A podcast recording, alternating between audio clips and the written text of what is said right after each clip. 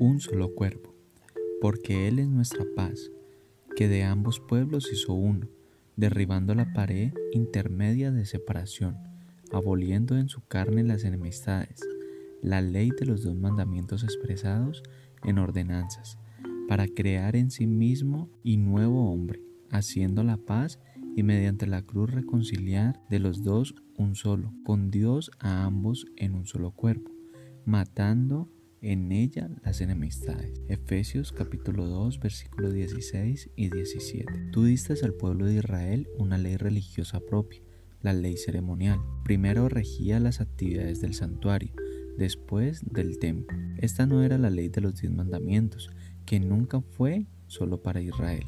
Los diez mandamientos ya estaban en vigencia para la humanidad entera, desde que tú creaste la vida en este planeta. La ley ceremonial, en cambio, la diste a Israel en los días de Moisés, una especie de identidad religiosa nacional que hasta los extranjeros residentes en Israel debían cumplir. Su objetivo era unificar a la nación en la esperanza del Redentor prometido por ti. Los sacrificios, las ceremonias, el templo mismo, todos eran símbolos. Ninguna ordenanza de la ley ceremonial era una realidad en sí misma.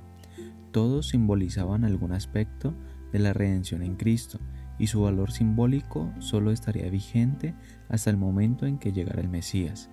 Él era la realidad de todo aquello y cuando Él llegara no habría ya necesidad de tales símbolos.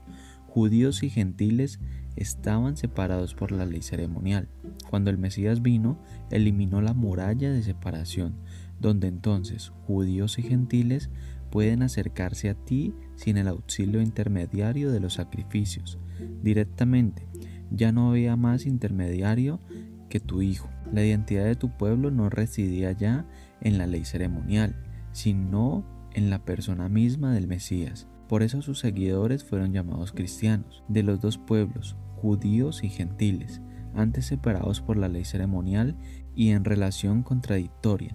Hiciste tú nuevo pueblo en Cristo. Le diste una nueva identidad espiritual, ya no basada en símbolos, sino en realidades, en la única realidad de toda realidad, tu Hijo, el creador de todas las cosas, que trajo también a la existencia el cuerpo unido de la iglesia, como tu nuevo pueblo. Se forma por la predicación del Evangelio, como buenas nuevas de paz que une a los dos estando lejos, los gentiles con los que estaban cerca de ti, los judíos.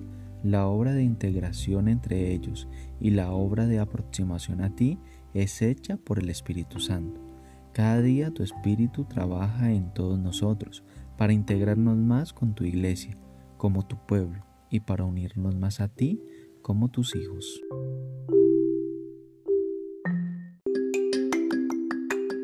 Conversando con Dios de Mario Veloso en la voz de Alexander Mejía.